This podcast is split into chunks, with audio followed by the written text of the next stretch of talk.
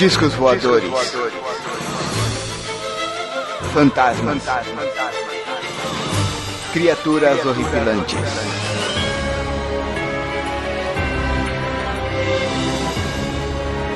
Este é Mundo Freak Confidencial.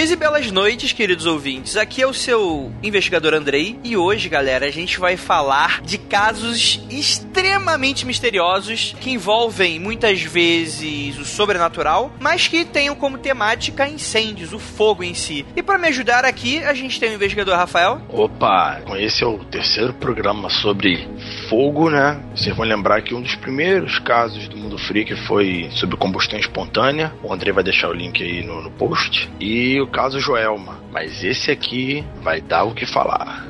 Olha isso. O Rafael aprendendo como uh, segurar audiência. vamos lá, vamos lá. Temos também aqui o investigador Igor, que promete ser cético como sempre. Vamos ver. É, olá, freaks e freakas. Boa noite. É isso aí, é isso aí. Então, galera, vamos pro cast, vamos falar um pouco desses casos misteriosos.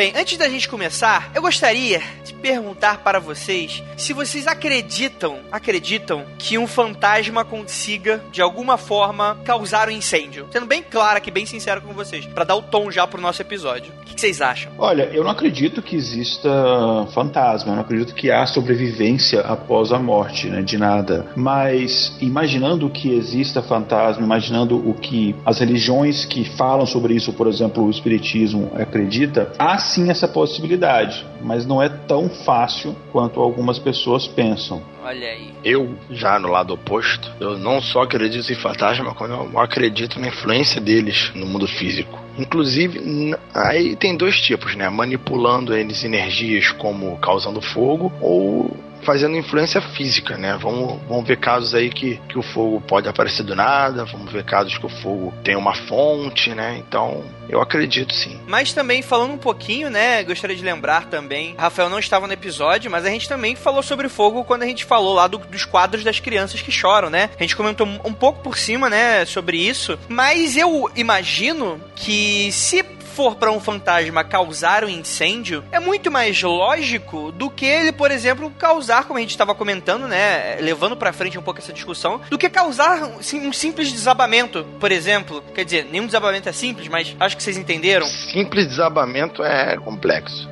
é porque, tipo assim, né? Fantasmas não são equipados com marretas, né? Você imagina que é muita, é muita força e energia gastas, em teoria, obviamente, para você derrubar um prédio. Não, não, discordo, discordo. Se você parar pra pensar aqui na parapsicologia, na energia mística do fantasma, enfim, na energia envolvida, a mesma energia que ele pode causar combustão, ele pode usar para, por exemplo, apodrecer alguma coisa, né? E deixar essa coisa frágil ao ponto de uma pilastra ceder, uma viga principal quebrar natural madeiras apodrecerem, né? ainda mais quando construções são de madeira, que é mais ligado ainda ao, ao mundo natural. Então essas vigas podem apodrecer e, e causar um desabamento. Cara, eu não acho, supondo que, que espíritos existem, eu não acho que seja tão simples assim, porque você pensa bem, quantos, sei lá, pessoas já morreram na história? Muitas. Quantos, sei lá, árabes terroristas que odeiam os Estados Unidos morreram até hoje? Um monte. Você imagina que esse cara, esse monte de espírito de terrorista ali, se ele pudesse simplesmente corroer um material e derrubar, ele já tinha derrubado todos os prédios não, de Nova York. Não, não, Igor, não, não, aí não rola, sabe por quê? Vou te dar um motivo muito simples. Sim. Depois que ele conclui a missão dele, ele vai pro céu com as virgens. Então, duas coisas aí. Primeiro que o, o Igor fez esse levantamento, mas o sobrenatural não funciona desse jeito, né, Igor? Eu sei porque a gente é investigador, então a gente sabe. É, mas sério agora, é como eu tava discutindo nos episódios anteriores, é muito menos esforço um fantasma criar uma fagulha, isso obviamente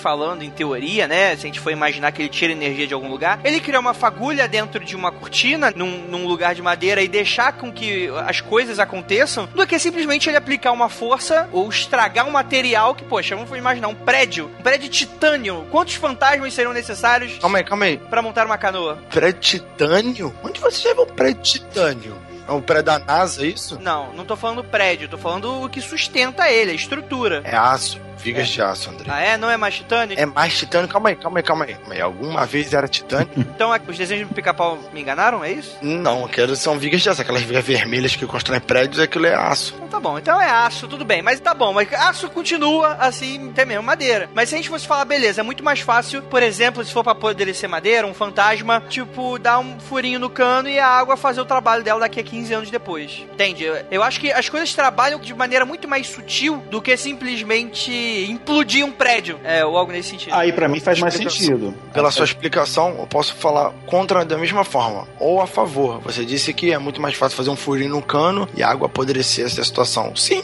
isso também faz parte do apodrecimento. Se você achar que tem história de espíritos, fantasmas que trazem insetos. O cara pode colocar cupins na madeira. Então, sim, depois de não 15 anos, mas depois de dias ou meses, esse, esse local vai desabar. Bem, esse é, lance então... do cupim dos insetos é muito ligado a atividades demoníacas, né? A maioria dos relatos sobre quando você está lidando com demônios, né? Um, tanto um exorcismo quanto, às vezes, uma própria influência, muitos deles ligam aos insetos, né? Moscas, mais comumente, né? Mas os insetos são geralmente é, mais efeitos demoníacos, né? Uhum. É, espíritos negativos termo geral, não vamos colocar a palavra necessariamente demônio, mas criaturas do lado negro. Do lado negro da força. Então vamos parar de lenga-lenga, vamos trazer aqui o primeiro caso para vocês.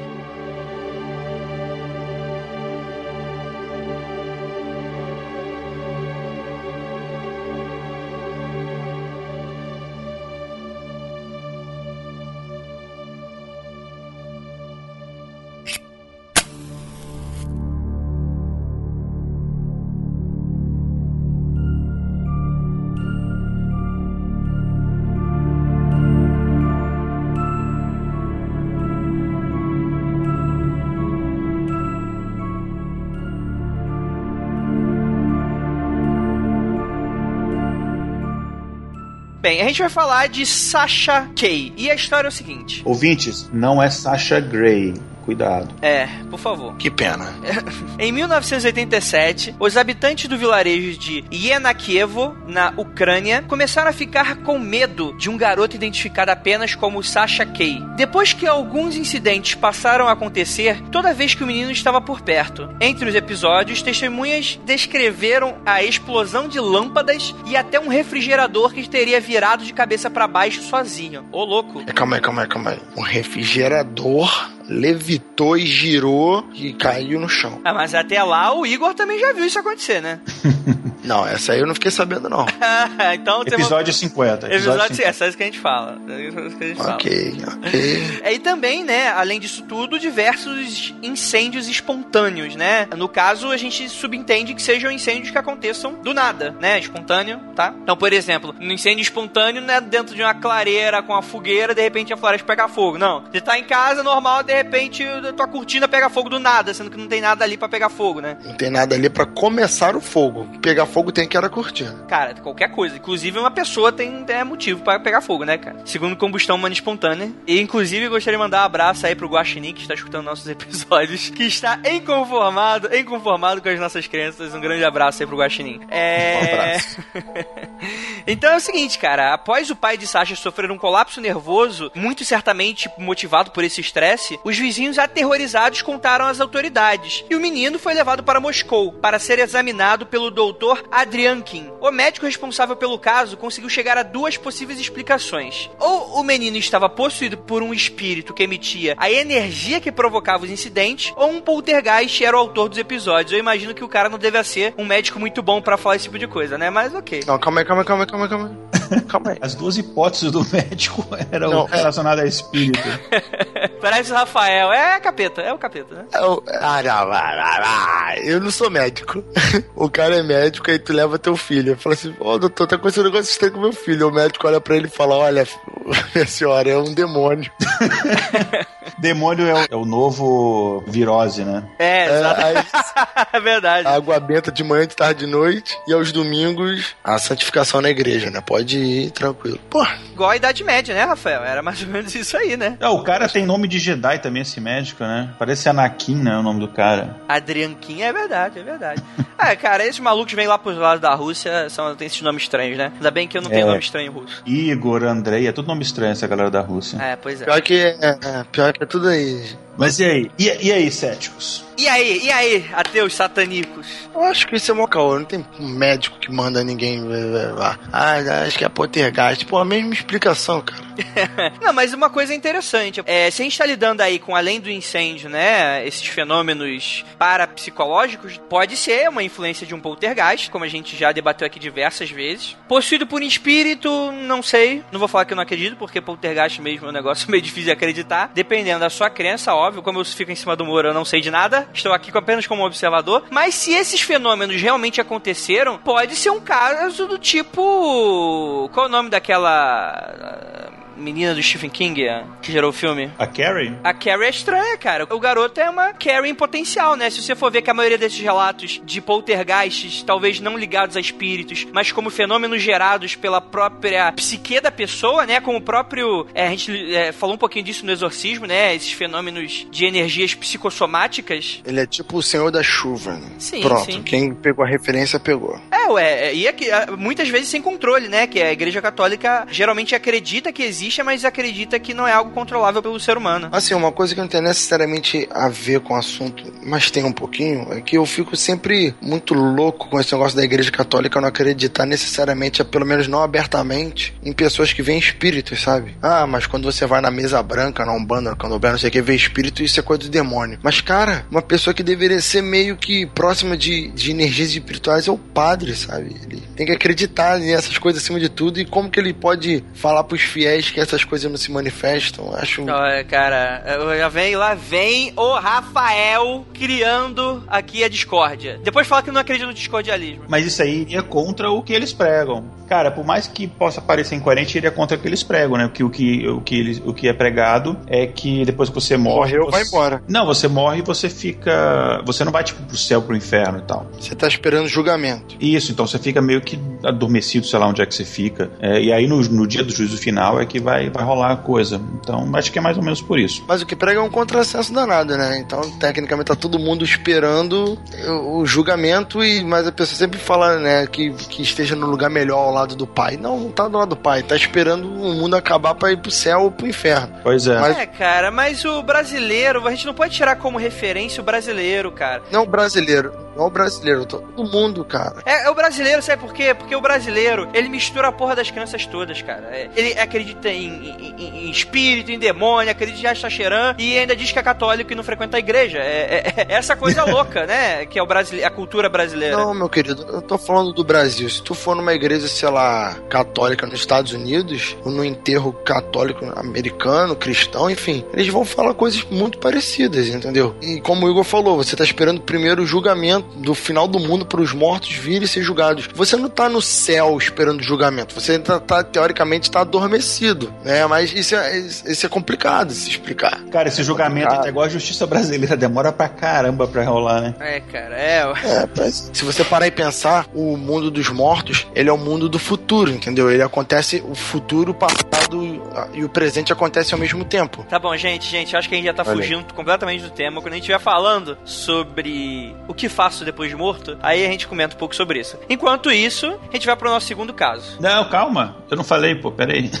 Então fala. Cara, eu tenho uma teoria minha a respeito disso, que é o seguinte. Cara, isso aconteceu na Ucrânia em 1987, como você comentou, e que na época a Ucrânia não era um país independente, fazia parte da União Soviética. Bom, a gente está falando numa época de um país extremamente fechado, onde as informações que eram vazadas para a população e para o exterior eram muito controladas. E aconteceu em 87, no mesmo país, e um ano depois, mais ou menos um ano depois, um, um acho que 13 meses ou, ou, um pouco mais de um ano depois, do que aquele acidente em Chernobyl. Chernobyl fica mais ou menos a 860 quilômetros dessa cidade, a oeste. Você pensa, pô, mas é muito longe para que tenha algum tipo de relação entre uma coisa e outra. Bom, a radiação de Chernobyl ela foi detectada até na França, apesar dos franceses nunca terem admitido isso. Foi detectada radiação até na França, na Inglaterra, se eu não me engano, enfim. Segundo, ao lado de Chernobyl passa o rio Danúbio, e o rio Danúbio ele vai descendo pelo território da Ucrânia ali até muito perto da cidade que aconteceu isso. Então, pode ser que o rio, por exemplo, possa ter levado radiação. Então, para mim, essa questão do médico não ter dado nenhuma outra explicação e as duas hipóteses dele serem hipóteses sobrenaturais é muito estranho. É como se fosse tentando mascarar essa coisa. Ah, mas o refrigerador que virou. Para mim, isso foi uma, uma informação plantada ali para poder tentar é, contrapor qualquer tipo de argumento contrário. Na verdade, a questão do acidente de Chernobyl, só, o mundo só ficou sabendo porque a radiação foi detectada fora do território soviético e aí eles tiveram que vir a público e falar. Isso depois de um tempo. Então, para mim, foi consequência esses incêndios, é, lâmpada queimando, esse tipo de coisa. Foram consequências do acidente de Chernobyl que aconteceu um ano antes e a galera inventou essas coisas para poder encobrir que, tipo, tava basicamente a radiação tava afetando tantas pessoas, vida de tantas pessoas, né? Para propaganda soviética, isso seria péssimo. Ainda mais num, num, num período ali, a gente está já no governo Gorbachev, é um período de que estão fazendo negociação da questão nuclear, tinha várias coisas em jogo para eles mesmo admitirem, ó, oh, realmente a gente cometeu um erro grosseiro e, enfim, isso está afetando a vida de várias pessoas, tem gente morrendo, tem casa pegando fogo, etc. Para mim foi isso. Não, não entendi. Eu acho que. Eu acho que é o demônio. Faz mais sentido. Sacanagem. Ah, sacanagem. Eu não entendi. Ah, então, não, segundo o Igor, sendo mais sucinto, ele acredita que esse tipo de caso foi criado para que não se desco descobrisse, né, o que aconteceu em Chernobyl, que ficou meio oculto por um grande período de tempo. Então eles criaram esses pequenos casos para explicar alguns fenômenos causados por Chernobyl. É isso, Igor? É, nessa época o mundo já sabia do acidente de Chernobyl, mas é, é esconder o fato do, do tamanho da, das consequências disso daí, entendeu? Eu não sei, eu não entendo a relação de uma coisa com a outra. Não sei, acho que acho que é o demônio mesmo. não, brincadeira. Vamos lá, gente, vamos pro próximo caso.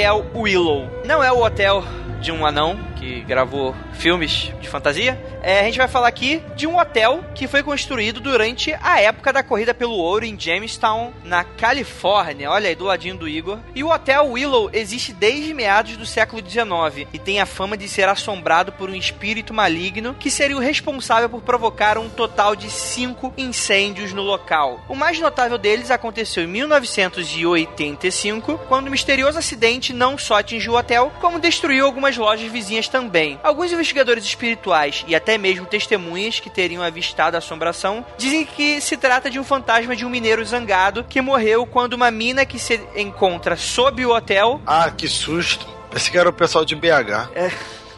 No caso, seria mais um minerador, né? É, tem que ser um minerador. Mineiro zangado, ué, ele não tá nos Estados Unidos? Então seria um mineiro zangado que estaria pé da vida porque a mina que ele estava desabou e ele morreu, obviamente. Mas outra teoria é que a alma piromaníaca pertenceria a uma das vítimas que faleceram em 1896, quando vários edifícios ocupados foram dinamitados para salvar o Willow durante o um incêndio que atingiu a área. Olha aí, outra outra história. Mas esse lance do mineiro minerador, cara, me lembra muito Scooby-Doo, cara. é muito Scooby-Doo, né? Tipo, o minerador que tá criando incêndio e no final de contas era o xerife. Que tava querendo fazer com que todo mundo fuja e vendesse a área por um preço barato. Olha, eu eu tenho, não sei, assim, tem duas coisas que eu penso nesse caso. Uma primeira é o seguinte, aqui na Califórnia, essa cidade não fica muito perto aqui onde eu moro, fica lá no norte da Califórnia, fica mais ou menos ali na região de São Francisco, né, apesar de ser muito perto. Mas, é, enfim, é Califórnia também tem características mais ou menos parecidas com num todo o estado, que é o seguinte, aqui é muito seco e a gente tem problema de incêndio, teoricamente do nada acontecendo todo ano. Todo ano tem alerta disso, você pega o trânsito, tem outdoor falando cuidado com incêndio, cuidado com isso, aquilo, porque acontece, porque é muito, muito seco e no verão é muito, muito calor. Eu dei uma olhada rapidamente dos casos que aconteceram de incêndio. A maioria deles aconteceu realmente no verão, que é mais é, é a época mais provável, quer dizer, acho que se você for um espírito, você consegue fazer esse tipo de coisa em qualquer época do ano. Mas outra coisa que me chama a atenção é que nessa mesma região ali existe um turismo relacionado a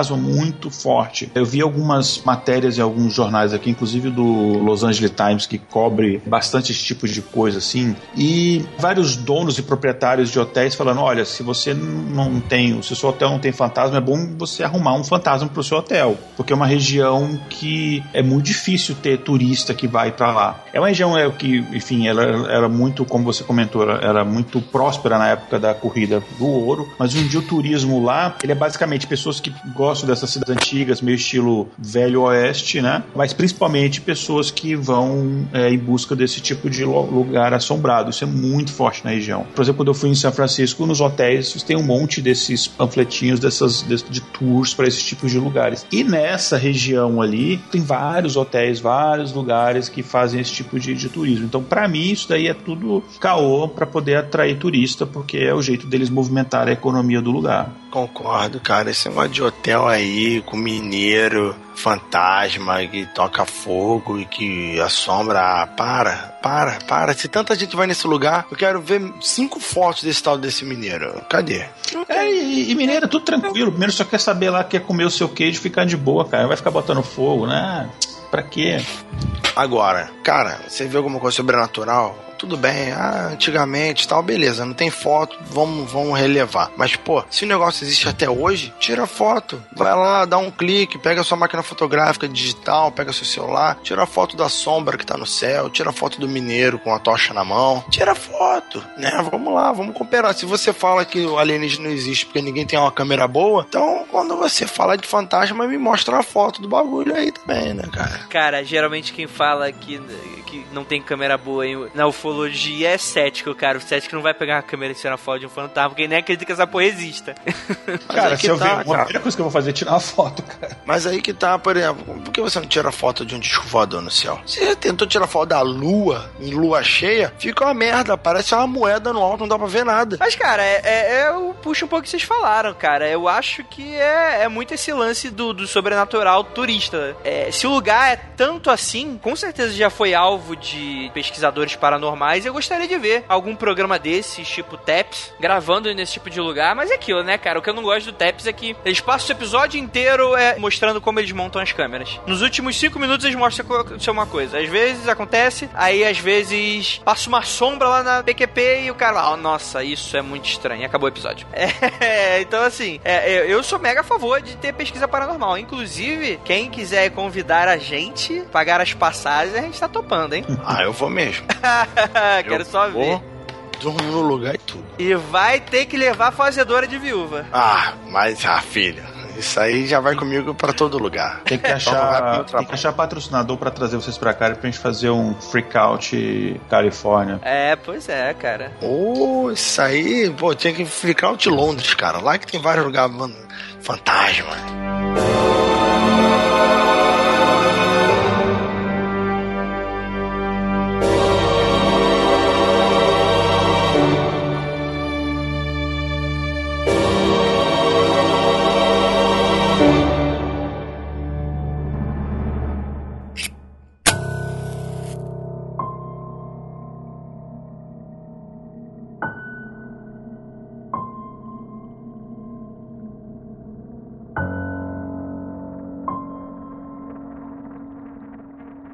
Próximo caso é Caledonia Mills. Os incidentes em Caledonia Mills ocorreram em 1922 e, além de envolverem fenômenos paranormais, incluíram uma série de incêndios inexplicáveis na fazenda da família MacDonald. Olha aí, as coisas estão ficando cada vez mais genéricas. Segundo os relatos, os eventos costumavam ocorrer quando a filha adotiva dos fazendeiros, uma moça deficiente de 16 anos com capacidade mental de uma criança de 4, Mary Ellen, estava presente. Os episódios foram investigados por especialistas na época que encontraram animais trancados no celeiro, presos pelas caudas, trançadas juntos a um grande número de incêndios de origem desconhecida por toda a fazenda. Além disso, testemunhas afirmaram sentir tapas proferidos por um agressor invisível. Os investigadores acreditavam que a filha dos fazendeiros era quem fazia essas coisas, enquanto estava possuída por uma inteligência desencarnada. Cara, crianças problema, né? Cara, esse, esse negócio que, que envolve pessoas, eu sempre vou dar crédito sempre maior para, para a psicologia em relação a pirofagia. Pirofagia não. É pirofagia mesmo. Piromania? Quando a, quando a pessoa pode desencadear fogo, é piromania. Não, é pirocinese.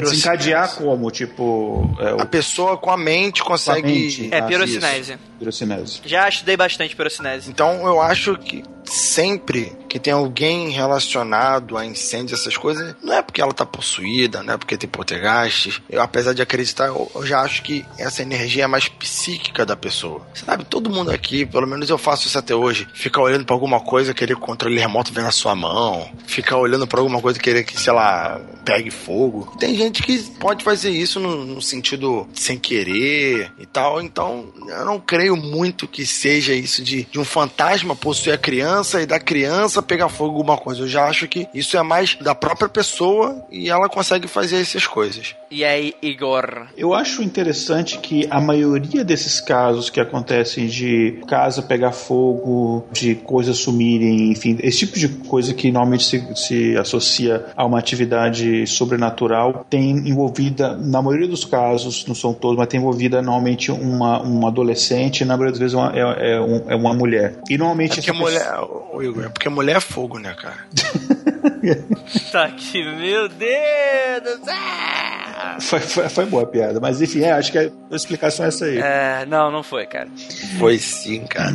Então, mas falando sério, assim, aí você pode pensar, ah, é porque às vezes a pessoa, adolescente, ele tá numa fase assim, mais. Normalmente são adolescentes com problemas ou problemas de relacionamento social, tem algum tipo de problema relacionado ao relacionamento dele com a família ou com outras pessoas. E normalmente são vítimas de bullying, isso é bastante comum. Então pode ser que, ah, por ele estar com a mente mais fragilizada, ele se torna mais suscetível a ser influenciado por uma inteligência externa, digamos assim. Pode ser essa hipótese se acreditar que existe essa, essa coisa. Ou pode ser também uma outra possibilidade que essa pessoa está fazendo isso para chamar a atenção. Para mim, parece uma explicação mais plausível que uh, essas coisas sejam causadas pela própria Mary, né, pela Mary Ellen, para chamar a atenção, simplesmente. Mas não, a sua hipótese não tem nada sobrenatural. Ela, ela definitivamente ela acende um fósforo, alguma coisa do tipo, e toca fogo nas coisas, é isso? Acho que sim, que ela provocou isso. É, obviamente eu não posso afirmar isso com, com 100% de certeza, mas baseado no que a gente conhece do caso, eu acho que é uma hipótese plausível. E eu não duvido não, cara. Sendo bem sincero, eu acho que se tivesse alguns outros elementos, aí a gente consegue pensar. Mas esse lance da pessoa já ter problemas e causar esse tipo de coisa, mesmo que por uma certa maldade infantil, né? É que a gente vê por aí, eu não duvido, eu não duvido. E também, independente de como fosse. É, mas é aquilo, né, cara? Tem outras coisas além disso, por exemplo, o lance dos tapas do agressor invisível. Isso,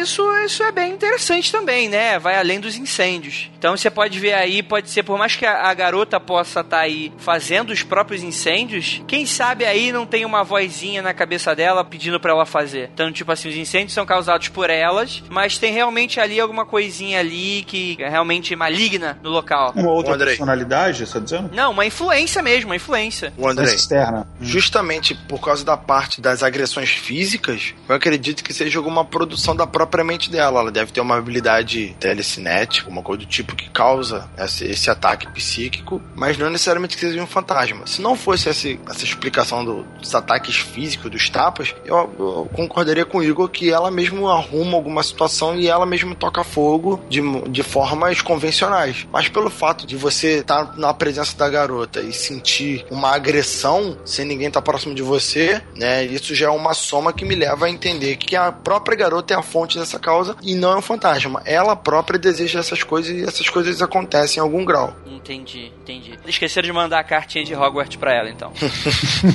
pois é, né? É, nesse caso aí dos tapas, eu acredito que é poder de sugestão mesmo. A pessoa, as pessoas que foram lá já conheciam esses casos, eles já foram meio que acreditando que o lugar estava mal assombrado e às vezes uma corrente de vento, alguma coisa, a pessoa já, já imagina que é uma coisa maior. Mas enfim, isso é especulação minha. Mas eu acho que pode, pode ser também poder de sugestão aí da pessoa que já vai acreditando. Aqui em casa, é, toda vez que eu vou tomar banho no banheiro, eu escuto gente passando e caminhando do lado e tal, mas eu sei que é, enfim, eu tô escrevendo um livro de terror, eu vou tomar banho de noite e aí tem todo aquele poder de sugestão, mas não é nada real, enfim.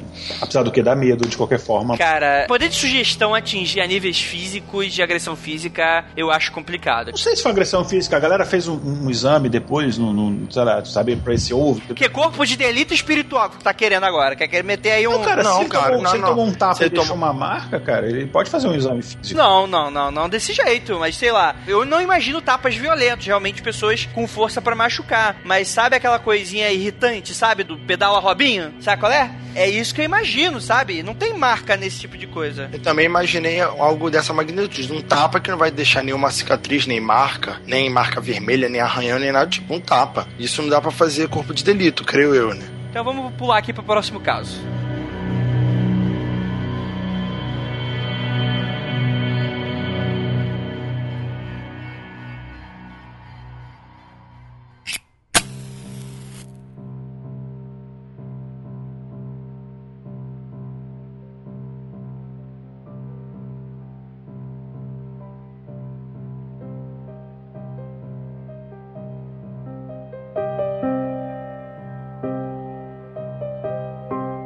Gente vai falar aqui da Fazenda Willey. E é o seguinte: em 1948, a Fazenda Willey foi alvo de centenas de incêndios que ocorreu no decorrer de duas semanas que destruíram não só a casa principal, como dois celeiros e outras estruturas. Os eventos inexplicáveis tiveram início depois que manchas marrons começaram a aparecer nos papéis de parede da casa. A família que morava no local apagou mais de 200 incêndios que aconteceram pelo imóvel. O local não tinha eletricidade, portanto, a causa dos incêndios não pode ser relacionada com problemas de fiação ou curto-circuito. Por sorte, a família decidiu ocupar uma barraca na noite anterior, a casa ter sido totalmente destruída. E os Nossa. bombeiros não conseguiram encontrar a explicação para o ocorrido. Já a Força Aérea dos Estados Unidos atribuiu a incidência à ação de ondas de rádio, radioatividade, gás natural e até a energia nuclear. Cara, esse é sinistro. Esse é sinistro. Principalmente, é, o que mais me deixou espantado são essas manchas aí da parede, papel de parede, que é claramente, sabe quando as coisas começam a queimar, mas não pegam fogo ainda, ficam marronzadas? É bem louco isso aí. Sei qual é. E aí? Cara, só um, antes da gente falar especificamente o que pode ter causado, eu vou falar o que, que não pode ter causado. Eu não acredito nessa desculpa da Força Aérea Americana, não. Primeiro que assim, cara, 1948 é um ano depois de Roswell, né? Roswell foi 47, não é isso? E, é.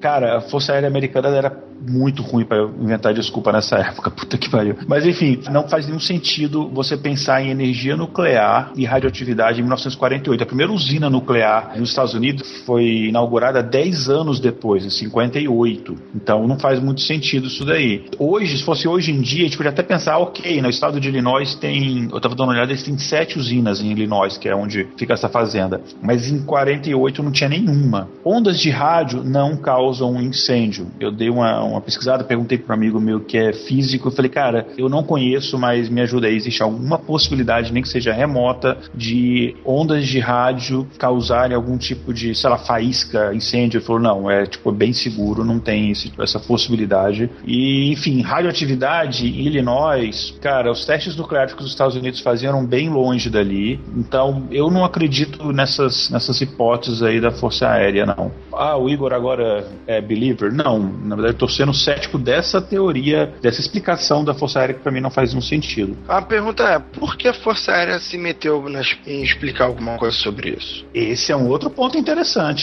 É, ah, não, isso você levantou um cara. Assim, eu vou dar duas explicações para isso, possíveis explicações. O primeiro é que experimentos do governo. É, mas isso fica muito coisa de maluco de conspiração. A outra seria, na verdade, que a gente tá falando aí de 1948, né? Então, assim, é. Roswell foi em quando mesmo? 45? 47, eu acho. 47. Então, assim, nesse momento de que essas coisas começavam a ser mais abordadas, talvez aí a Força Aérea seja uma força motriz, é no caso usado pro governo, pra política, de explicar essas coisas para não causar pânico, né? Eu imagino que seja. Não, imagina, calma aí. Imagina o seguinte, imagina o seguinte, você mora na sua casa, tá? Você aí, ouvinte, tá na sua casa. Aí a sua casa começa a aparecer incêndios misteriosos. Você mora na fazenda, afastado, não é vizinho, não é ninguém em casa, beleza. Aí você chamou o bombeiro para pagar, o bombeiro falou, pô, vamos investigar esses incêndios. Aí, por que calha do exército, de alguém da Força Armada vir na sua fazenda, falou assim, ó, causa por rádio, a causa por isso, a causa Eu, quem foi que chamou a Força Aérea para dar uma explicação, sabe? Justamente, aí tu vai ligar com ufologia, né, com o caso Oswald. O que que tem a ver a Força Aérea com alguma coisa que aconteceu na fazenda? Se tu fala que é o exército, que é os fuzileiros, que sei lá, mas por que a Força Aérea? Tem uma base militar ali perto? Tem um aeroporto? Não, não sei. Não, e lá é, tem, não muito perto, tem é, não muito, um pouco mais ao sul ali tem, eu dei uma olhada nisso também. Cara, não, não sei, esse, esse caso tem algumas coisas estranhas nele, só vou, vou adicionar uma peça a mais de informação aqui, que é o seguinte, morava nessa casa um adolescente bem problemático, um, um menino, o Walnut McNeil, que ele morava com o, o, o, pai dele nessa casa, ele foi obrigado a se mudar para essa fazenda com o pai depois que os pais dele se separaram, eles moravam numa cidade próxima ali um pouco maior, ele foi quando os pais se separaram, tipo, ele foi morar com o pai, aí acho que a irmã dele foi morar com a mãe, enfim, fizeram essa divisão e aí eles foram para a fazenda, que aí o pai dele se mudou para lá.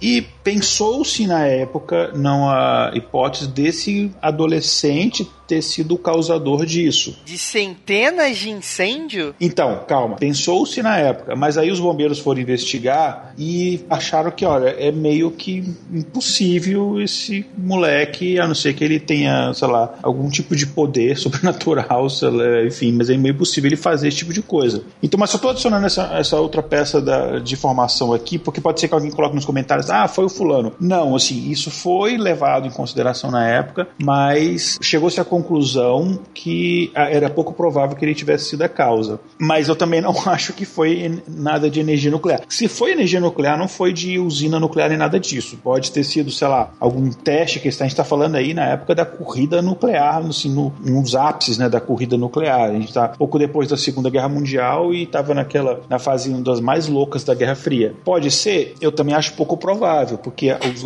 eles não iam fazer esse tipo de teste ou de pesquisa nuclear numa área extremamente urbanizada. Isso acontecia. Aí a gente está falando do meio oeste, Illinois ali, no estado onde fica Chicago, né? Então é, é, muito uma região muito povoada. E esses testes normalmente aconteciam ali no Arizona, ali mais nos desertos, mais pro lado de cá, na verdade. E não acho que possa ter sido isso. Mas eu acho que existe, a minha teoria, vamos chamar de maluco agora, era alguma coisa relacionada ao que aconteceu ali na região, alguma coisa próxima é, de alguma coisa que o governo estava tentando esconder. Porque, como o Rafael falou, falou, não tem muito sentido da Força Aérea se meter num caso, enfim, que não tem nada a ver com Força Aérea, né? Aí, tá vendo? um caso bom, um caso a, a se pesquisar, se saber aí por que da Força Aérea se meter. Né, ouvintes, vocês acham que o quê?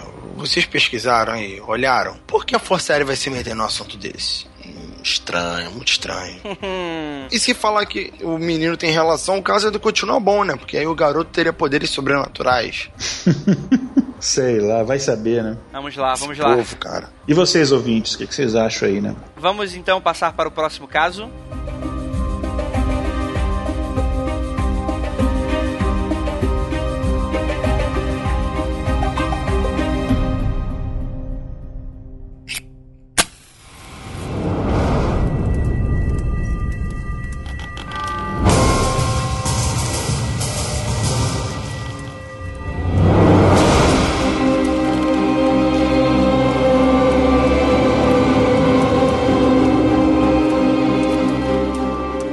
Falar aqui do caso da família Hittings. Bem, esse carro ocorreu em Londres no ano de 1954 e consistia em uma série de eventos sem explicação que aterrorizavam a família Hittings. Como a presença dos típicos ruídos estranhos, mãos fantasmagóricas que puxavam suas roupas, além de pequenos incêndios. Contudo, os ataques pareciam estar focados em Shirley, a filha do casal. Nossa, a gente nota um padrão aí, né? Em uma ocasião, a cama da moça começou a pegar fogo. Em outra, peças de roupas da jovem foram jogadas sobre um fogão desligado por uma força invisível e arderam em chamas. Segundo os relatos, o responsável pelos ataques era um espírito chamado Donald, que inclusive seguia Shirley até o trabalho e aterrorizava seus colegas. A atividade só foi interrompida depois da intervenção de um especialista nesse tipo de caso. E aí, cara, esse aí eu boto fé. Juro pra você que eu boto fé. O que, que vocês acharam? Não entendi. O que, que você não entendeu, Rafael? O que que tem de sobrenatural aí? É, cara, aí a gente tá lidando aí não com poltergeist, mas algo que é ligado com a pessoa em si. Uma encegueiração espiritual com uma pessoa, né? Com foco em uma pessoa. E também é pelos níveis de relatos, né? Ou seja, testemunhas que estão em casa e também no trabalho, né? O que já muda algumas coisas. Você precisa. E aquilo, quanto mais coisa você mete no meio da história, mais difícil é você segurar uma mentira. Quando a gente tá falando de uma família fechada, pode ter várias coisas aí que você pode inventar, mas quando a gente tá falando aí de várias pessoas, e aí? Tu tem que combinar com todo mundo que é pra mentir? Fica um pouco mais difícil esconder esse tipo de coisa. Olha, tem outras coisas também. Teve um dia que ela acordou e achou uma chave é, que foi deixada embaixo do travesseiro dela e a chave não era nenhuma chave da casa, que ela não, não abria nenhuma fechadura da casa. Tem vários casos que aconteceram. Interessante que essa menina, essa Shirley, ela era bem perturbadinha da cabeça, né? Ela, nessa, nessa época aí, ela já tinha largado a escola, ela se negava a estudar e arrumar trabalho. Ela visitou alguns psicólogos e eles falaram que ela era uma pessoa muito imatura para a idade dela. Ela era retraída socialmente, eh, ela não, enfim, não tinha nenhum tipo de amigo. Enfim, ela tinha todos aqueles problemas típicos nesse- nesses casos aí. Ela, por exemplo, ficava trancada no quarto dela sozinha, coberta em lençóis, e ela ficava compulsivamente tirando a roupa das bonecas e colocando assim, tipo, horas, horas, horas, horas, horas. Então tem vários, vários, várias coisas estranhas assim. Quer dizer, Ela, ela, tipo, ela era tão perturbada que se fosse hoje em dia ela seria ouvinte do mundo freak, pra você ter uma ideia. Ah, sim. Não, como, Igor, não fala, vocês já Assim, são eu- 20. Tô brincando, Eu- ouvintes, eu amo vocês. Igor, você falando isso, sabe que, que já começa a imaginar. É nos Estados Unidos isso, correto? Acho que isso é em Londres. Londres. Aí, né, melhor ainda. Que a cidade de Londres é um lugar onde todas as pessoas têm chance pra trabalhar, né, cara? Porque quem contrata uma pessoa assim? Uma pessoa assim, né, com encosto. Não, não é um custo. É a pessoa totalmente perturbada de Imagina, tá descrevendo. imagina você na entrevista de emprego e de repente você É. para de responder no- do nada a pergunta do cara, olha pro lado e conversa com uma pessoa invisível. Pessoa- essa pessoa deve ser tipo aquelas que ficam passando a mão em cima da outra toda compulsivamente, sabe? E olhando de lado como se tivesse sempre sido perseguida. Pô, quem contrata alguém assim, gente? A Aí, pessoa é. ficou assim depois que começou a trabalhar ou já era assim desde sempre? Qual foi o esquema? Aí o entrevistador chega, ah, a gente vai ligar pra você. Aí ela fala, ah, o Donald disse que se você não ligar, ele vai na sua casa, né? O Donald é o espírito. É, porra. É, não, imaginamos que não seja o pato, né? Pois é, espero que não. Ah, cara, mas esse eu coloco fé, cara. Esse eu coloco fé. Eu acho que nós estamos lidando aí com um demônio, já diria já os católicos, né? A crença católica, que é muito ligado a esse tipo de coisa, ao fogo, né? Você vê que é algo, que é alguma entidade que é. quer causar, né? Quer ser maligna. Não é pela brincadeira. Assim, cuidado. Família McDonald, o espírito Donald, esse pessoal aí tá com os nomes. Legal desses casos que a gente tá, tá bem espalhado, né? Isso aqui em Londres, teve esse do McDonald's, foi lá no Canadá, tem outros casos nos Estados Unidos, tá bem, tá bem diversificado geograficamente. Sim, sim, sim, sim. E não são só esses também, né? A gente tem aí diversos relatos pelo mundo que não são só apenas incêndios, mas que estão ligados a esse tipo de coisa. Então a gente nota aí um certo padrão que poderiam ser de certas entidades, né? Que seja algo muito ligado ao fogo, principalmente quando são elas muito agressivas. Que quer dizer, se fosse qualquer outro tipo de entidade com outros propósitos, por que, que eu usaria o fogo? Não, o fogo é para agredir, né? A gente tá ali usando algo extremamente vilanesco. Você tá usando do sentido negativo. O fogo também pode ser para purificar, Andrei. Mas nos casos é usado para queimar, para destruir, para ferir as pessoas. Então é, é, é, o fogo, nesse caso em específico, ele é completamente maligno. Aí eu concordo. Tudo bem. Vou, vou concordar com você dessa vez. tá bom, gente, tá bom. Então é isso, né? Alguém tem mais algo adicionante que a gente consiga terminar aqui o nosso programa? Cara, eu acho que os ouvintes têm que começar a fazer um trabalho de meditação, cada um na sua própria casa, para abrir o chácara da mente e começar a pesquisar espírito. Isso é, fica no quarto escuro, desliga tudo, fica quietinho, começa a meditar, para ver se você começa a escutar vozes e tal. Coloca ursos de pelúcia olhando para você, um espelho virado para você enquanto você dorme, entendeu? Caraca. Afinal, você não é cético? Vá lá agora. Se você é believer, né? Você tem que, tem que arriscar. Você tem que se arriscar para ver se você tem um contato. Deixa um celular filmando você, dorme na frente do espelho e deixa a boneca te observando enquanto você dorme. E vamos ver o que acontece. Eu odeio espelhos à noite, cara. É a pior coisa que existe para mim na face da Terra durante a noite é espelho. Tem uma cultura, né, que diz que você não pode dormir com espelho para você virado. É. Capta a alma, tem umas relações do tipo que o espírito do espelho te pega, enfim. Sim, o espírito ele captura os espíritos, tem essa. Por isso que em velório, em muitas culturas, o pessoal cobria os espelhos com um lençol, né? Pois é, então quando você tá dormindo, teoricamente seu espírito pode sair do corpo, o espelho pegaria, captaria ele e tal. Então assim, é algo, algo a se pensar, ouvinte. Você tem que fazer esse trabalho de investigação própria e depois relata aí pra gente. Se deu alguma merda, se deu algum bom aí, entendeu? Fala aí. se, não, se não mandar mensagem, eu vou achar que você morreu e a gente vai ficar triste e tudo bem. e tudo bem, né? Foda-se, né? Coloca bicho de pelúcia, coloca espelho, né? Coloca a figura do Satanás olhando pra tua frente, né? Isso aí. Ou vocês podem fazer igual eu e não seguir o louco do Rafael e seguir suas vidas como se nada tivesse acontecido. Enquanto isso, escutando o nosso Mundo Free Confidencial. Então é isso, galera. A gente vai terminando por aqui. O que, que você achou dessas histórias? Vocês acham realmente de que é o demônio? Vocês acham que o espírito poderia causar um incêndio? Vocês acham que nada disso é verdade? É balela? Lembra daquele, daquele caso da família da fazenda, né? Que tu disse que os espíritos podem trocar a temperatura com a neve, deixar pegada aquela coisa toda? Sim, sim. Rita em café. Pode ser isso, troca de energia, troca de energia. Ah, sim, sim. Manipulação de energia, né? É, e é isso, né, cara? A gente pede aí que vocês deixem seu feedback. Lembrando a todos, deixar um pequeno recadinho rápido antes da gente ir para leituras de e-mails e comentários, de que vocês, né, é, compartilhem o nosso conteúdo, pulverize o Mundo Freak pelo mundo afora, compartilhando, curtindo. O papel dos nossos ouvintes é evangelizar outras pessoas, entendeu? Sim, com certeza, com certeza. É isso, galera. Então vamos para a leitura de e-mails e comentários, aquele momento do feedback e até o próximo episódio.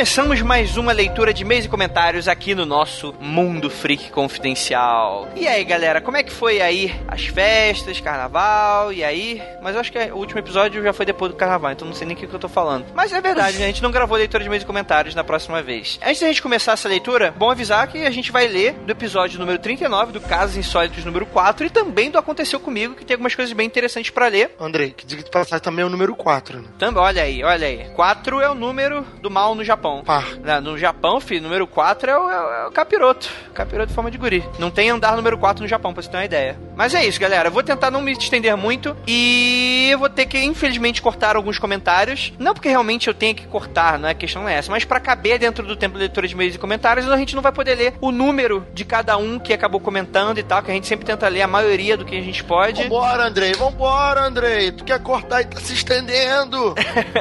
É, tá bom, tá bom, tá bom, tá bom. Mas recadinhos rápidos, redes sociais, e-mail manda para contato arroba mundofreak.com.br ou então na nossa página, nosso formulário de contato lá no site, no mundofreak.com.br. Inclusive, gostaria de avisá-los que se você estiver escutando esse podcast, dá uma entrada lá no nosso site, porque a gente tem textos muito legais sobre cultura pop, variedade, algumas sobre terror, outras sobre cabala e outras sobre várias coisinhas. Então dê uma entrada lá no nosso site, porque tá show de bola e tal, você vê todo o nosso conteúdo, é o que a gente sempre pede pra vocês. Duas coisinhas bem rapidamente, a gente criou um grupo no WhatsApp pro pessoal do Mundo Free Confidencial. Temos em torno de umas 30 pessoas, né? E a gente não nem chegou a divulgar nada. Então, assim, vagas limitadíssimas, vai até só 100. Então não posso, não reclamem se não, não caber mais gente daqui a pouco. Tem 30 pessoas e é aquela maluquice inteira falada o tempo inteiro. é, galera, mas ó, se você quer participar, faz o seguinte: manda um e-mail pra mim, tá? Que eu vou dar as instruções como você faz pra entrar. Mas, galera, seguinte, o grupo é uma maluquice. Então, é tipo, sai 5 minutos e é 3 mil mensagens. Se você estiver disposto, você que sabe, mas manda pra gente que o grupo tá divertidíssimo. Você tinha que fazer um Patreon e fazer um grupo do WhatsApp pra quem contribuísse no Patreon, entendeu? Puta, show de bola. Mas não sei, né? Se a gente for ter um Patreon, mas eu não sei se a gente vai ter realmente. Mas a questão é que, além do Zap Zap, a gente também vai ter o nosso Freakout número 4.5. É isso aí, galera. Dia 6 de março aqui em São Paulo, mesma data, mesmo horário. O evento vai estar aí no post. Pra caso vocês quiserem, se forem moradores de São Paulo, a gente vai lá ver a presença de um nosso queridíssimo ouvinte nosso, que tá vindo de Brasília. Então a gente fez esse Freakout aí meio que na, na correria. Mas vai rolar, galera. A gente vai estar lá, mesmo que se for só eu e o Gal, a gente vai estar lá 100% de certeza. Então é isso, apareçam. Eu espero a presença de todos, todos, todos, todos lá. Camisas, em breve. Só isso que eu posso falar. Por favor, gente, acreditem em mim. Eu quero. É foda, que eu queria estar com essas camisas desde dezembro, mas eu, eu prezo pela qualidade, galera. Então é isso. Não, mas você ainda quer ter dezembro. É, tá dezembro do ano que vem, né? É, 2015. 2016. Não, mas daqui a pouco elas estão vindo, galera. Não me enche mais o saco, não, mentira. Podem encher o saco sim, mas só pra avisá-los que ela vai estar vindo em breve. Mais um recadinho rápido, galera do quadrinho. Galera Illuminati por favor, do quadrinho. Se você é artista, se você desenha, se você é quadrinista, se você é roteirista, se você tem uma história bacana, entre em contato com a gente que a gente vai começar um projeto muito legal que tá para sair no final do ano. Então vai, vai dar muito trabalho. Então se vocês estiverem com tempo disponível, quiser é, trabalhar um projeto, a gente tá pensando em lançar uma collab, né, um coletivo de quadrinhos do Mundo Freak. Mais detalhes em breve. Se vocês quiserem participar, deixem aí o seu contato, mandem pra gente por e-mail que a gente tá fazendo uma tabelinha aqui. A gente vai mandar proposta para vocês e a gente vai se falando, beleza? Então é isso, galera. Então vamos lá, vamos para a leitura aqui. Comigo está aqui novamente essa voz que vos fala, Rafael Jacaúna também. Opa, eu aí, ó, falando besteira agora e falando besteira de novo. É isso aí. E também a participação de volta aqui da nossa queridíssima Giovana. Segura esse forninho, Giovana, pra gente. Uh, olá! Aliás, foi a fantasia de mais sucesso desse carnaval. Vocês viram as matérias? Foi um sucesso. Giovanna e Forninho. É, Não era eu, tá? É, pena. Tá perdendo aí, tá perdendo aí o, Pois é, né? o filão. Fica pra próxima. É isso aí, é isso aí. Então é isso, galera. Acho que a gente não precisa mais se estender mais. Vamos agora para a leitura de e-mails e comentários.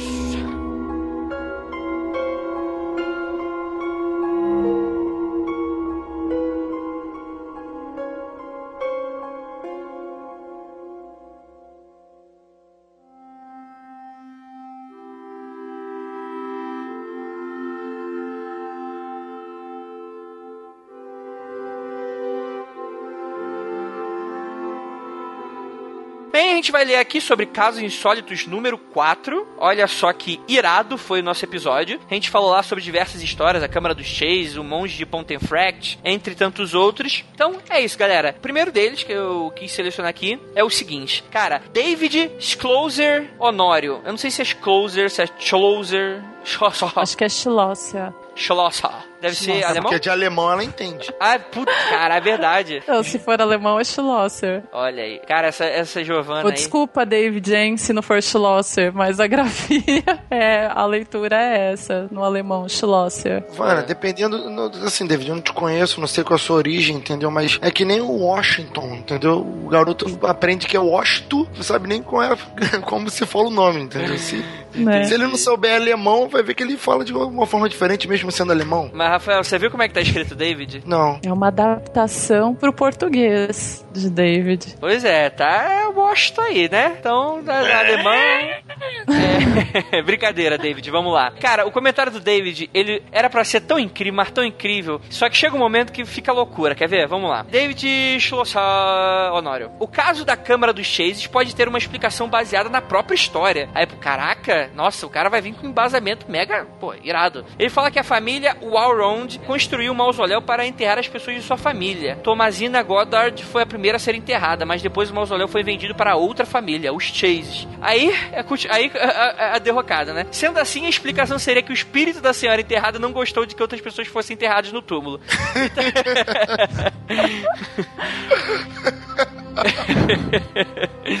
Foi ciúme. O motivo histórico, mas é que ele vir com o embasamento ali na fonte, é o espírito. É, pois é, né? Mas é, cara, a câmera dos Chases, pra mim, assim, ou é mentira, ou não sei o que aconteceu, cara. Não tem explicação. Espírito não vai levantar tumba, né? Pode, até acredito que vai fazer outras coisas se for pra fazer, né? Agora, o que os céticos falam ah, foi um terremoto. Gente, terremoto? Terremoto levanta a tumba agora? Estou falando, gente? Mas beleza, beleza. Então é isso, David. Grande abraço pra você e vamos pro próximo. E a Priscila Guerreiro escreveu o seguinte: Olá, galera. Sobre os causos. 1. Um, fantasma Fred. Pra sumir com lanches não seria o espírito do Fred Flintstone? Hehehe, brincadeira. Haha. Acho que foi um golpe da família pra encobrir alguma coisa, tipo violência doméstica. 2. Essa vela de nave espacial, bom, até acredito. Afinal de contas, a Enterprise usava relés. É verdade. Bom, deixe um link sobre isso. Ela deixou um link aí para quem se interessar, para ler a história. E o terceiro ponto que ela indica é Câmara dos Chases. Esse me deixou intrigada até agora. Será que havia alguma mina de água salgada sob o cemitério? Já que era numa ilha, talvez haja uma estrutura geológica que funcione como o êmbolo de uma seringa, injetando água do mar num duto. Este, por sua vez, chegue até uma coluna como um poço estreito e faça subir a água em determinadas épocas do ano devido ao movimento das marés, daí bagunce tudo por lá e depois escoa naturalmente. Gente do céu! Olha aí. Uma super explicação. Não, não, tô intrigada agora. Agora é o que, é o que David era pra falar, né? É verdade. Você é geóloga, alguma coisa, Priscila? Gostei dessa explicação. É que porque ela tá escutando muito aquele podcast pagão, o SciCast, beijo, Guaxinim, é... e fica com essas coisas aí, mas é tudo mentira, tá, Priscila? É, foi o capeta mesmo. É... Verdade. Pô, mas aí ela continua. Como viria por fissuras nas rochas, talvez ninguém percebesse isso, mas estou apenas especulando. Bom, é isso sobre os causos. Agora sobre a leitura dos e-mails, Andrei, volta com aquela música anterior, a das japonesinhas, né, do Kill Bill. É verdade. É a marca desse quadro. A gente fica cantarolando isso aqui. Sobre o episódio anterior, eu consegui ver essa semana e achei bem bacana. Eu já pintei quadros e às vezes uma mente mais criativa via imagens numa mancha onde não havia nada além de pinceladas e criava-se uma história a esse respeito. Fazíamos isso nas aulas quando acontecia, criávamos lendas e histórias sobre as imagens nas manchas. E existem algumas técnicas de pintura para fazer os quadros com olhos perseguidores, é proposital mesmo. Algumas vezes acontece por acaso quando o aluno não domina a técnica. Eu mesma só consegui fazer isso uma vez e foi por acaso. Recentemente fiz uma imagem que parecia ter movimento, era um barco, mas não foi minha intenção que ela tivesse movimento. A temática das crianças poderia ter a ver com o período de guerras que havia no ar. Bom, a arte costuma refletir algo importante que está acontecendo na sociedade e o artista é um crítico muitas vezes. Talvez seja este o motivo de ter tantas imagens de crianças tristes. Ficou longo demais o comentário. Bom abraços a todos, bom feriadão também. Continuarei divulgando sim. Sim, sim. Andrei. Bem. Oi. Posso falar algum negócio? ir, Andrei, porque, Pode. assim... Lá vem. Gente, esses dias aí, né, a gente teve reunião, discussão no WhatsApp, aquela coisa toda, sobre a música do, da Hora dos E-mails. E, assim, essa música na Hora dos E-mails tá, tá dando o que falar entre os ouvintes. Tem ouvinte que não gosta, tem ouvinte que gosta, tem ouvinte que fala que quebra o ritmo de terror, tem ouvinte que fala que faz parte, que é bom, que é legal. Então, assim, gente, só vocês comentando mesmo pra gente ter uma média aí de que continua a música, se muda a música, se altera, porque, né, vocês vão ver o resultado ao longo do tempo. Com certeza, com certeza. É, Rafael, lê esse comentário aqui. Inclusive, ele deixou uma imagem. Eu vou deixar o link também, inclusive, da imagem. Bom, o comentário que eu vou ler é de um tal de Xexê ou Tchê. Não, mas é Xexê, porque é com SH. Xexê. Ah, O Xexê, ele faz um comentário muito irreverente, ou não sei, a fé dele, enfim, ele começa aqui. Levamos no papo aqui com o meu truta, com o meu amigo Truta Jesus, ouvindo o Mundo Freak. Galera, tão de parabéns. Hum, sei. Houve boatos que os reptilianos estão ouvindo o podcast, portanto, fiquem atentos aí. Se Angelina Jolie, Obama e Dilma entrarem em contato. O quê? Você, ô, calma aí, Xexê, você tá falando que Angelina Jolie, Obama e a Dilma são reptilianos? Não, não, não pode. Não pode. A Dilma pode ser, os outros não. Ele continua. No mais, um beijo para todos vocês e estou esperando, roendo minhas unhas de luz pelos episódios sobre grande fraternidade branca. Cara, o Andrei não quer fazer o programa de Asta Cheran. tô insistindo, eu tô batalhando por isso, Tietê. Tô batalhando, vou conseguir. Ele continua. Deixa eu ir que hoje tem um pote em Júpiter. Premiere do filme essa semana por lá. Ah, o filme, o filme Júpiter, ele falou que vai pra Júpiter. Ah, entendi, entendi. PS, obrigado pela menção no podcast passado. Vim para ficar. Por isso, eu e Cristo mandamos uma mensagem. Ele manda aqui, beijos bolivarianos de luz. Ele manda duas imagens aqui, sabe, muito heréticas. Que é um jardim muito bonito onde tem Asta Cheran e Jesus olhando pra você e te julgando. Ah, hoje, hoje a mensagem tá, Igor, aceita que dói menos. Ai, xixi, xixi. Parabéns pra você, cara. Parabéns.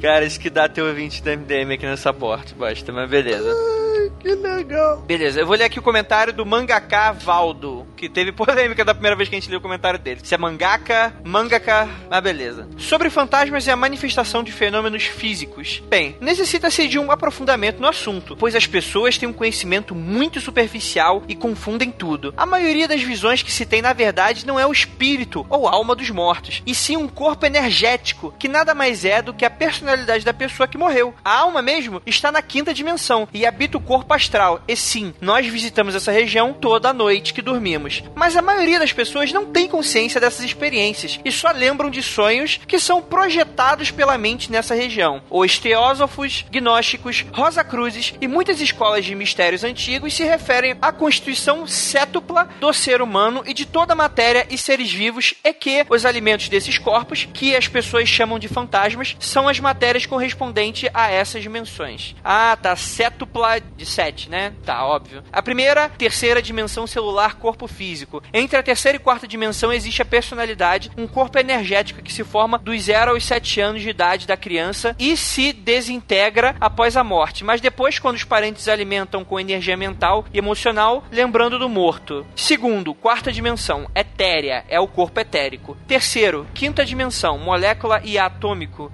corpo astral e mental. Sexta é a sexta dimensão, por conseguinte. Eletrônico, corpo causal, também conhecido como corpo da alma humana. Sete, sétima dimensão, corpo búdico, também conhecido como alma espiritual. E corpo átmico, espírito ou íntimo. Tudo isso tem íntima relação com a árvore sefirótica, que são dez. E as últimas três estão dentro do espírito, pois são as três forças primárias conhecidas como positivo, negativo e neutro. Ou toda a trindade divina de qualquer religião ou mito. Era isso que ia complementar, né?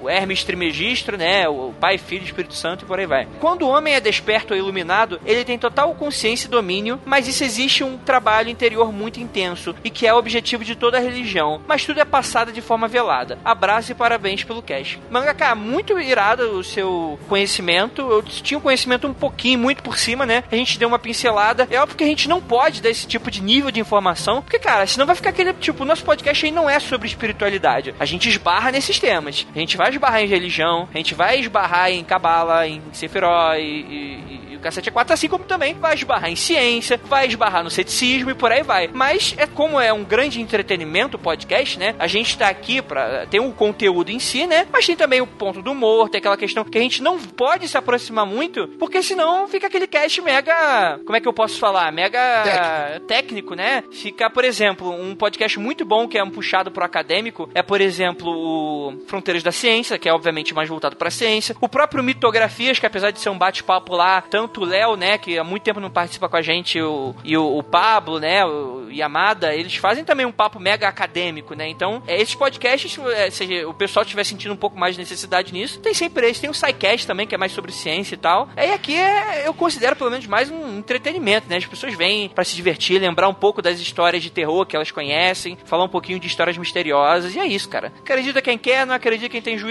vocês que sabem. Aí eu acho que é legal também quando aqui no cast vocês comentam alguma coisa que seja um conceito, por exemplo, de alguma religião ou de alguma doutrina espiritualista. Se a pessoa se interessar, ela vai e pesquisa. E o legal é que os ouvintes, eles estão oferecendo essas informações também para vocês, né? Por meio dos comentários, eles estão acabando por enriquecer a discussão. Acho legal isso, realmente. E outra coisa, né? Quando a gente fala sobre religiosidade ou espiritualidade, a gente às vezes pode até ofender alguém. Então, se você ficar no cast falando muito sobre uma religião ou sobre, sei lá, uma filosofia, de repente tem gente que não vai gostar e pode até Sim. deixar de, de ouvir, né, o cast. Então, é isso aí, gente. Giovana, lê o comentário do Maurício Gustavo aí pra você. O Maurício Gustavo Weber Mendes escreveu pra gente: Louco, louco, louco. Nossa, ficou muito estranho, hein? Louco, louco, louco. Sobre o fóssil. Existem inúmeros fósseis que não existem explicações ainda. Um exemplo é esse martelo. Segue a história. Aí ele vai começar a história pra gente. O artefato de London é um misterioso martelo encontrado em London, Texas, em 1936, por um casal que fazia trilha no local. Eles encontraram um objeto incrustado nas rochas e decidiram levar para análise. Até aí nada demais, só um martelo velho que foi analisado e tudo bem. Tudo bem se o martelo em questão não tivesse sido datado como tendo aproximadamente 100 milhões de anos, enquanto que a raça humana tem aproximadamente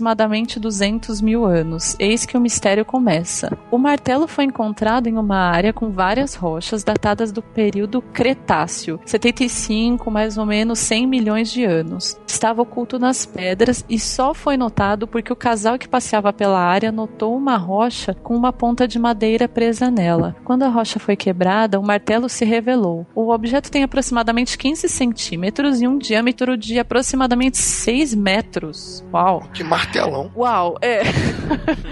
Historiadores indicam que seria um martelo propício para pequenos trabalhos, como com 6 metros. Será Agora que não são 6 centímetros? É, eu acho, de repente, são 6 centímetros. Bom, por favor, esclareça esse ponto. É um martelo de ferro com base de madeira, mas ninguém consegue entender como o martelo foi parar lá. Já se foi comprovado que a pedra e o martelo são verdadeiros, o que deixa tudo mais estranho ainda. Alguns dizem que o martelo foi colocado ali de propósito, outros dizem que o martelo foi perdido naquela área em uma época diferente. Os historiadores revelaram que o objeto é bem semelhante a martelos usados no século XIX duas teorias que se perdem no sentido de que o martelo está quase que totalmente fundido com a pedra, o que só seria possível se ele tivesse sido perdido praticamente na mesma idade da rocha. Outros acham que o martelo possui sim 100 milhões de anos e que isso é uma revelação bombástica para quem acreditava em teorias darwinistas de evolução do macaco e blá blá blá, chegando a criar teorias de que os homens caminharam com os dinossauros. Há muita polêmica ainda por causa desse martelo e dos futuros objetos que ainda virão. Discussões sobre a origem do homem e a história do mundo, entre outros, ainda continuam acontecendo. Fotos de raio-x foram tiradas do martelo, além de muitas análises feitas por especialistas, mas o mistério continua. E agora, céticos, só faltam vocês afirmarem que o unicórnio não existe. Muito bem.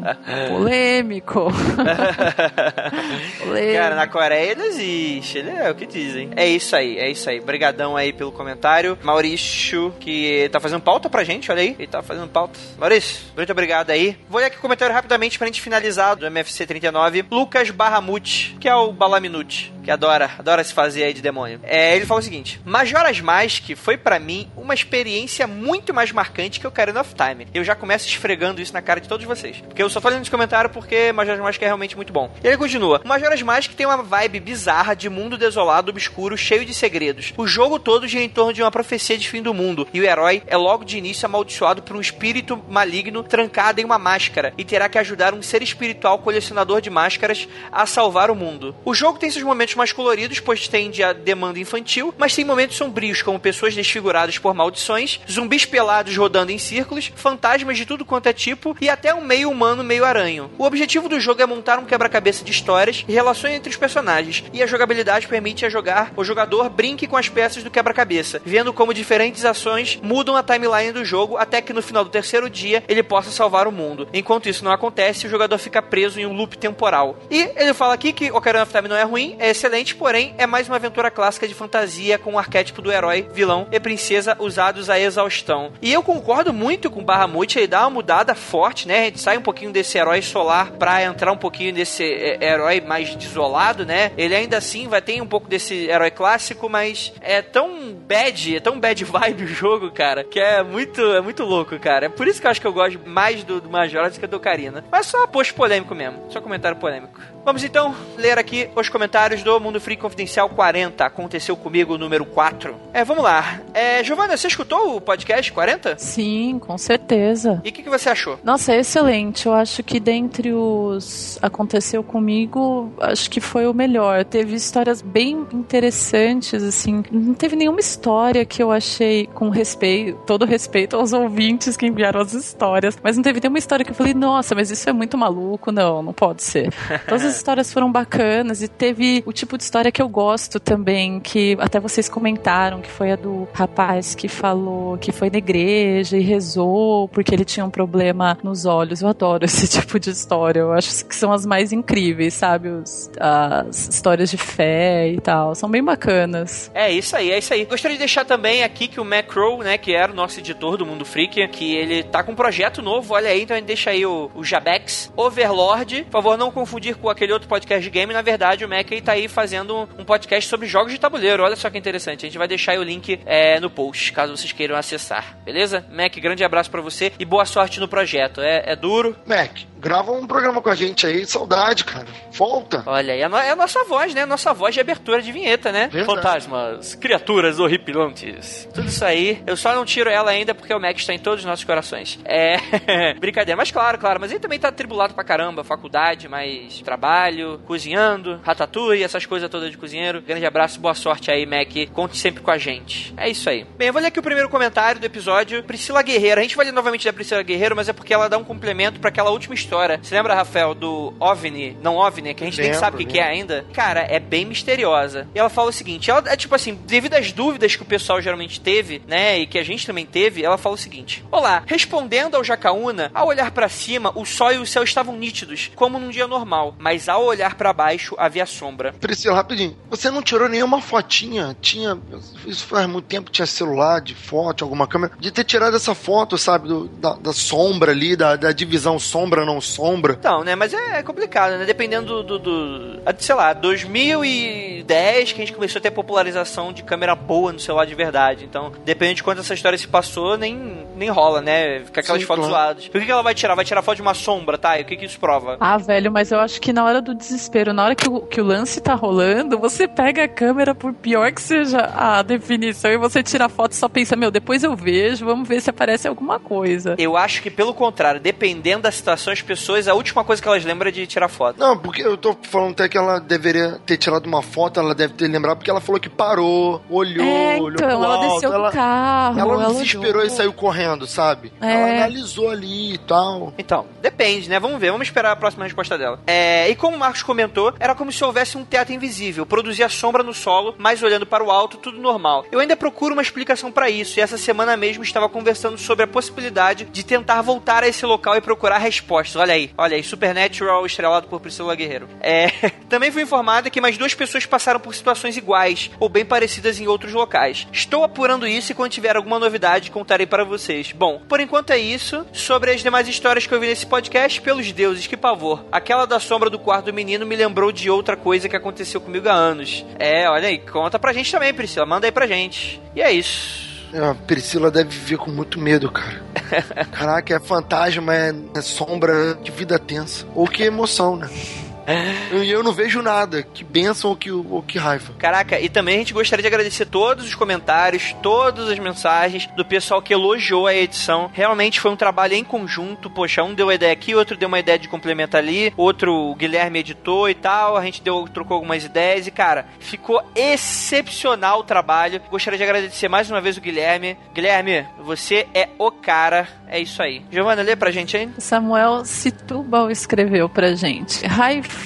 Freakers. Aconteceu comigo, realmente mexe comigo. Escutei duas vezes seguidas para ter certeza de não ter perdido nenhum detalhe das experiências aqui reveladas. Como de costume, escutei no trabalho durante o período vespertino da sexta-feira em que o mesmo foi lançado. Bom, tenho um filho pequeno de um ano e cinco meses. Por volta das 21 horas da sexta-feira, o coloquei para dormir em meu quarto e iria levá-lo ao dele no momento em que eu fosse dormir com minha esposa. Ficamos na sala assistindo um filme antes de dormir. Ainda frescas na minha memória, sempre vinham as lembranças das histórias que eu ouvira outra hora no podcast. Acabei dormindo no sofá com minha esposa, acordei exatamente meia-noite. Ainda bem que não foi três da manhã, hein?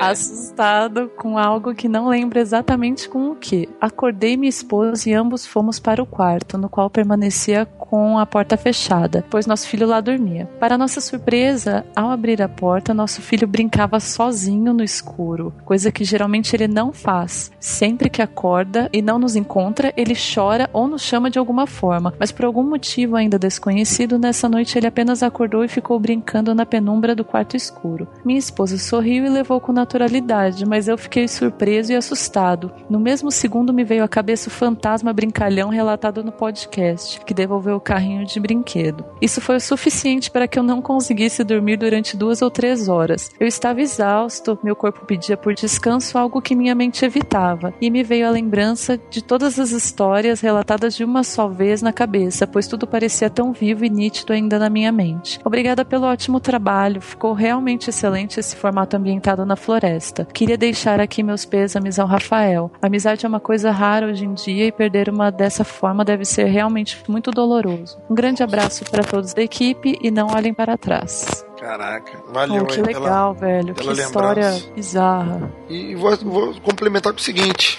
o meu filho tem seis meses, né? Tá completando seis meses agora. E ele nunca chora quando tá sozinho no quarto. Eu sempre quando. Mas eu acho que isso é coisa de criança, normal. No caso dele, no caso, ele sempre fica olhando pro teto e conversando sozinho, conversa de bebê.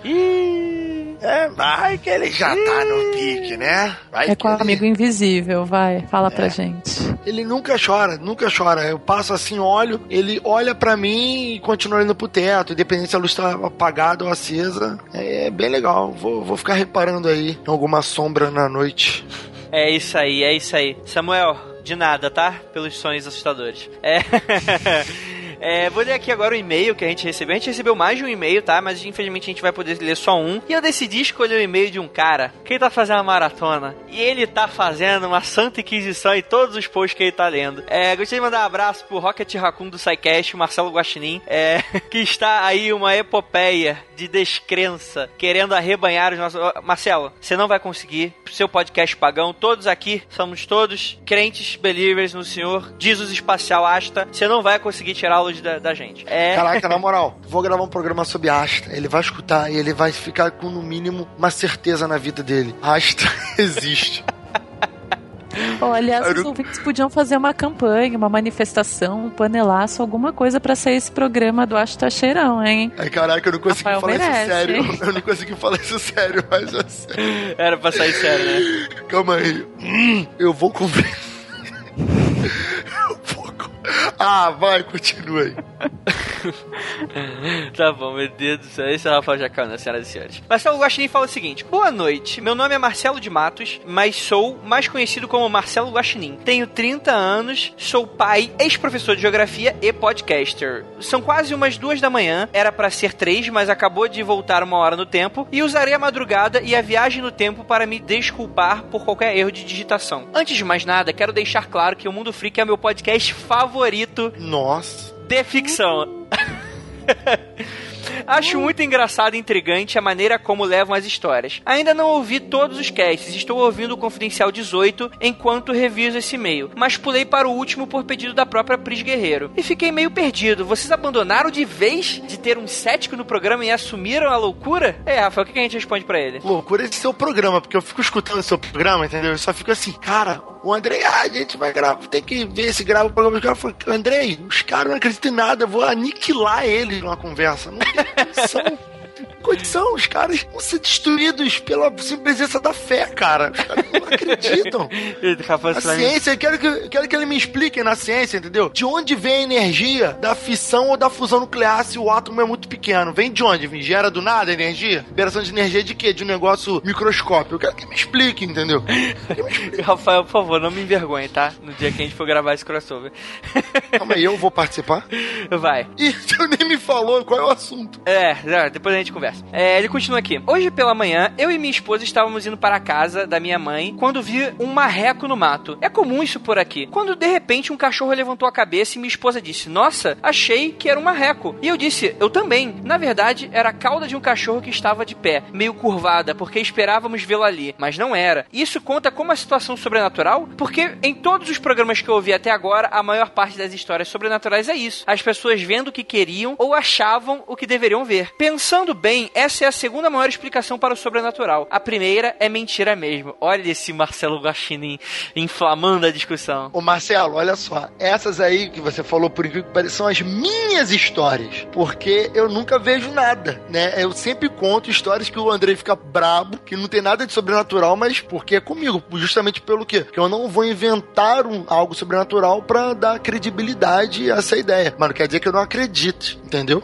Aí ele fala aqui, vamos olhar então os sete casos. Todos envolvendo crianças. Aí aí eu já paro aqui pra fazer o primeiro comentário, que é o seguinte, Guaxinim, volta aí que não é não. Assim, pelo menos metade não aconteceu com crianças. A gente tem a história do, do Pris Guerreiro, a gente tem a história lá do... Assim, eu não tô contando criança adolescente, porque assim, essa historinha aí de imaginação eu aceito até uns sete anos. Depois disso, filha, eu nunca vi nada disso de imaginação, não. Essas coisas aí de, sabe, é, como é que era aquele desenho animado, Blue, dos Amigos Imaginários? É, Mansão Foster. Mansão Foster para amigos imaginários. Cara, Ai, tipo, isso. eu não vi nada disso. E assim, eu tô, obviamente, eu tô falando pelas minhas experiências, mas, assim, beleza. Imaginação fértil, a gente até força a barra pra acreditar que essa porra existe. Mas, eu não tô falando que isso é mais fácil de acreditar do que se for realmente o capetão. Mas né, a questão não é essa. A questão é que metade não foram de crianças, a gente tá lidando ali com adolescentes ou até mesmo pessoas adultas. E várias histórias do aconteceram comigo. Você tá no 18, eu acho que o próximo aconteceu comigo deve ser o próximo, deve ser o 19. Se eu não me engano, 19 ou 20 ou 21.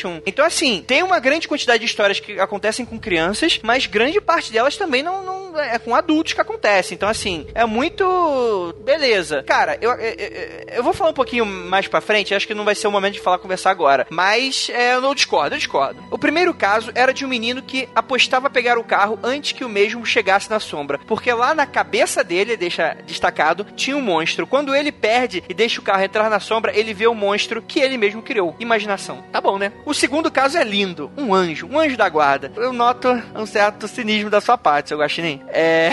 que ele continua. Porque ela tem um anjo e a menina dos Nardoni não tinha. Porque as crianças africanas morrendo de fome agora não merecem um anjo também. Nossa, Guaxinim, você forçou a barra agora, hein? Você dá uma forçada de barra monstra agora. A menina tinha seis anos. Caramba, eu vi o Jaspel na rua quando eu tinha cinco. Vamos lá, gente. Ela viu, depois cresceu. Rafael, você tem alguma coisa a comentar sobre esse comentário? Tenho, tenho. Eu também vejo luzes quando eu saio do sol muito quente assim, entro em casa, fica tudo brilhando em volta.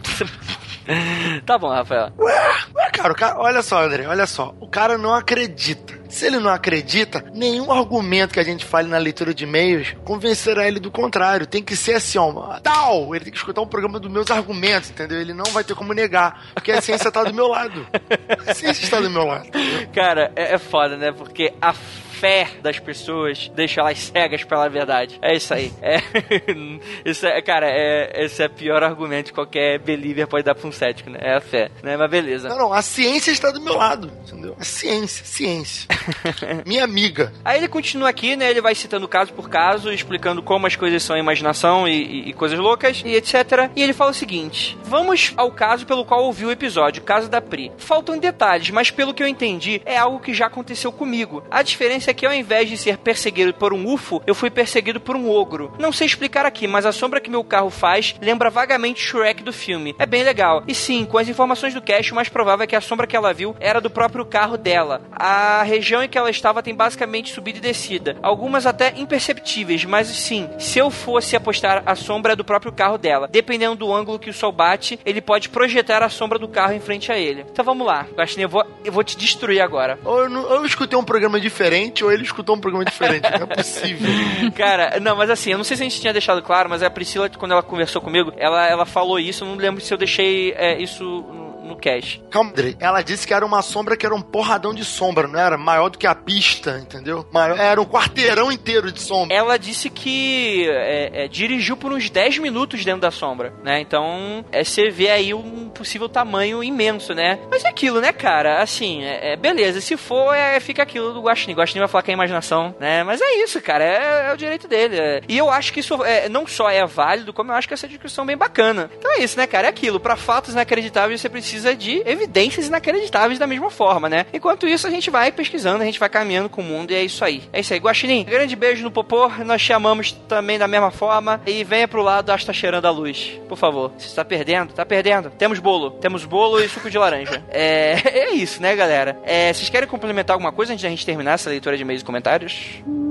Na verdade, teve vários casos que ninguém comentou, ou a gente simplesmente não escolheu as mensagens que comentavam que foram interessantes, que foi aquele do da sombra com chapéu e capa, né? Que vocês falaram que podia ser um Exu, que pulava o muro, que o ouvinte viu, aquela história muito legal também. Sei lá, tem várias histórias legais nesse cast, mas essa- da, da Priscila realmente foi intrigante. E não sei, né? Só conversando com ela mesmo. Acho que Priscila, você vai ter que dar mais esclarecimentos, porque estamos todos curiosíssimos e surpresos com o que aconteceu com você. Porque realmente, na, na, na, situação que aconteceu, né? Eu não, não vejo outra explicação. Aliás, eu não vejo uma explicação muito, muito cética. Cara, então eu faço agora o convite ao vivo, ao vivo. Vocês estão escutando agora, vocês estão escutando, está gravando ao vivo. Inclusive, se você pausar o seu podcast agora é por causa do seu podcast Viagem no Tempo. É, Priscila, se arranja aí, arranja-me, se vira, minha filha. Vamos tentar gravar contigo pra você explicar esse negócio de direito. Pode ser? Expõe pra gente aí depois. Então é isso, Rafael, você tem mais alguma coisa pra adicionar também? Não, cara, eu tenho que dormir que eu tenho que trabalhar amanhã.